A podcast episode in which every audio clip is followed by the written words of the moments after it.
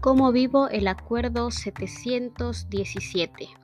La autonomía de la gestión es la capacidad de la escuela para tomar decisiones orientadas a la mejora de la calidad del servicio que ofrece. Esto es que la escuela centre su actividad en el logro de los aprendizajes de todos los estudiantes que atiende. Esta información es importante tanto para docentes, padres de familia y toda la comunidad escolar, conociendo que este acuerdo nace de las modificaciones de los artículos 3 y 73 de nuestra Constitución y que la gestión es algo que se planea para fortalecer el logro de los aprendizajes, asegurar calidad y equidad educativa, evitar desigualdades y exclusión a través de programas y acciones creadas y diseñadas exclusivamente para fortalecer la autonomía de la gestión en cada escuela del país. Podremos lograr crear mejores escuelas tanto para las generaciones actuales como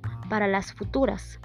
En el acuerdo secretarial 717, por el que se emiten los lineamientos para formular los programas de gestión escolar, en el cual en el capítulo 1 menciona que los programas secciones de gestión escolar se entenderán al conjunto de iniciativas, proyectos y estrategias generadas por las autoridades educativas que se implementan en la escuela con el propósito de contribuir a la mejora de sus condiciones académicas, organizativas y administrativas.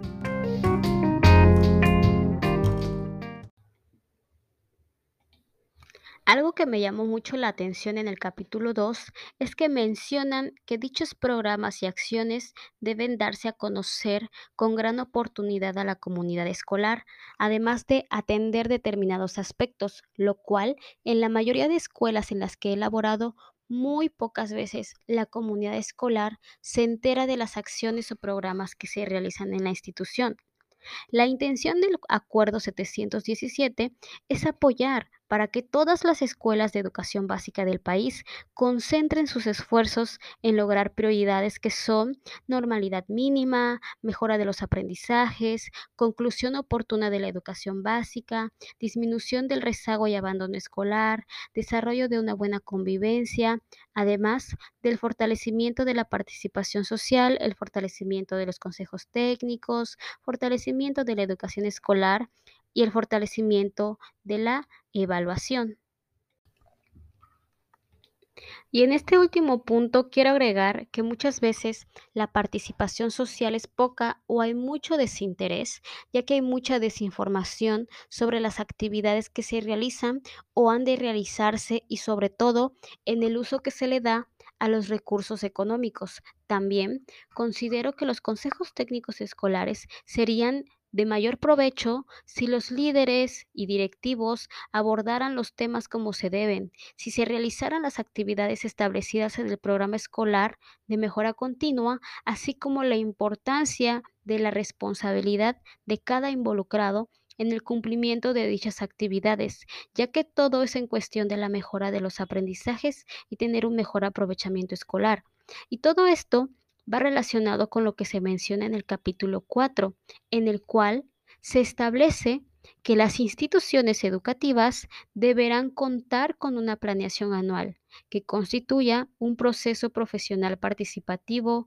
corresponsable y colaborativo que lleve a los consejos técnicos escolares a atender un diagnóstico de su realidad educativa a través del programa escolar de mejora continua que es el documento en el que se concentra la planeación escolar.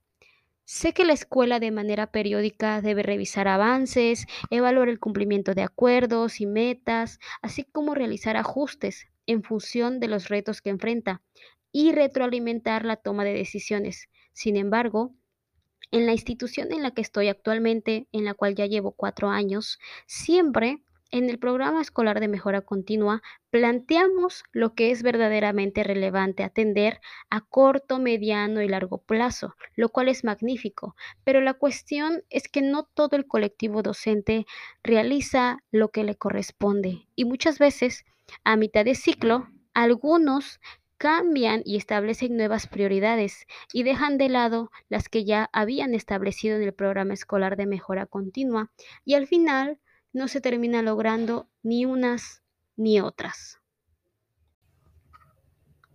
El fortalecimiento de la autonomía se describe en el capítulo 5, en donde menciona que éste dependerá de los mecanismos para garantizar que la escuela administre de forma transparente y eficiente los recursos que reciba y las gestiones. Y este se relaciona con el capítulo 6, que menciona que bajo el liderazgo del director y con el apoyo de la supervisión escolar y de las autoridades educativas locales y municipales, se involucrará a las comunidades escolares en la toma de decisiones a favor de los alumnos y generar compromisos con los padres de familia para que la escuela se concentre en sus objetivos centrales.